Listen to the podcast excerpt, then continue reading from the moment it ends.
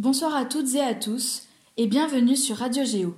Il est 21h et ce soir nous allons nous intéresser à quelque chose dont nous n'avons pas l'habitude de nous attarder, une chanson. Big Flo et Oli, deux frères, ont écrit un morceau de rap en 2019 qui s'intitule Rentrez chez vous et qui parle de la situation difficile des personnes qui subissent la guerre et qui sont forcées de quitter leur chez-soi pour émigrer dans d'autres pays.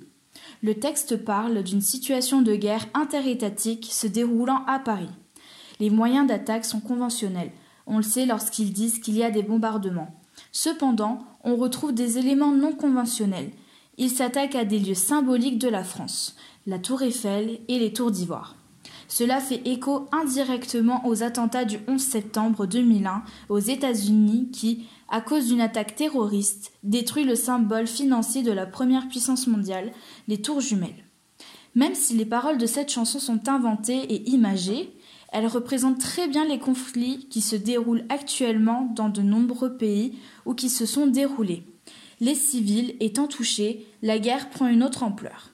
La guerre n'est plus conforme aux règles de guerre qui interdisent certains actes et notamment toucher les civils et donc dépasser le champ de bataille. À partir de là, les civils sont poussés à quitter leur pays au détriment de laisser leur famille, leurs propriétés, en bref, leur vie entière la chanson met bien plus en évidence la difficulté de voyager et de la réception des personnes qui sont accueillies très mal avec des panneaux parfois avec écrit Rentrez chez vous, d'où le nom du son. La guerre a de lourdes conséquences sur la société, l'économie, l'environnement qui entoure et un impact psychologique lourd. Lorsqu'une guerre conventionnelle est déclarée, c'est-à-dire où deux acteurs conventionnels s'affrontent comme deux États, cela change une société en tout point. Les familles sont divisées, le mode de vie change pour cause de la guerre, la société se divise en plusieurs idéologies, rester pour se battre ou fuir ce qui pourrait les tuer. C'est ce qu'ont choisi les personnages dans la chanson au détriment parfois de leur vie. L'économie est affectée en plus ou moins d'intensité. Il y a un risque de famine, comme ce qui se produit lors des guerres mondiales de 1914-1918 et 1939-1945, où cela relance un petit peu l'économie du fait de la réorientation des industries dans la fabrication d'armes. Enfin, les conséquences psychologiques sont plus intenses, car la population peut être traumatisée des actes de guerre et de la violence plus ou moins flagrante.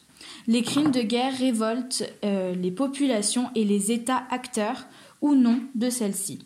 Si la paix n'est pas positive, c'est-à-dire qu'elle met fin au conflit sans mettre fin aux causes de la guerre, euh, cela peut engendrer de la rancœur auprès des États et donc peut être source d'une future guerre. C'est ce qui s'est passé pour l'entre-deux-guerres.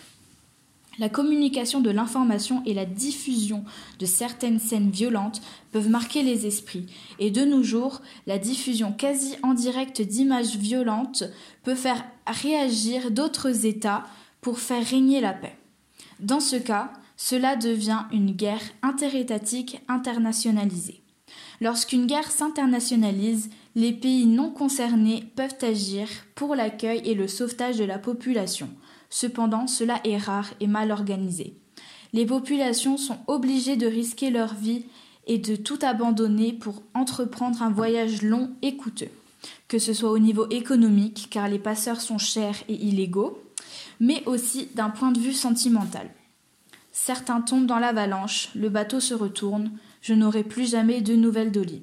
Ce sont les paroles des chanteurs et, au risque de leur vie, les personnes partent sans savoir si réellement elles pourront revoir leurs proches, revenir sur leur, sur leur pays, et si elles arriveront un jour à destination.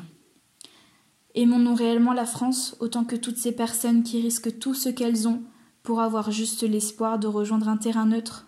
Je vous laisse méditer là-dessus. Bonne nuit, cher auditoire.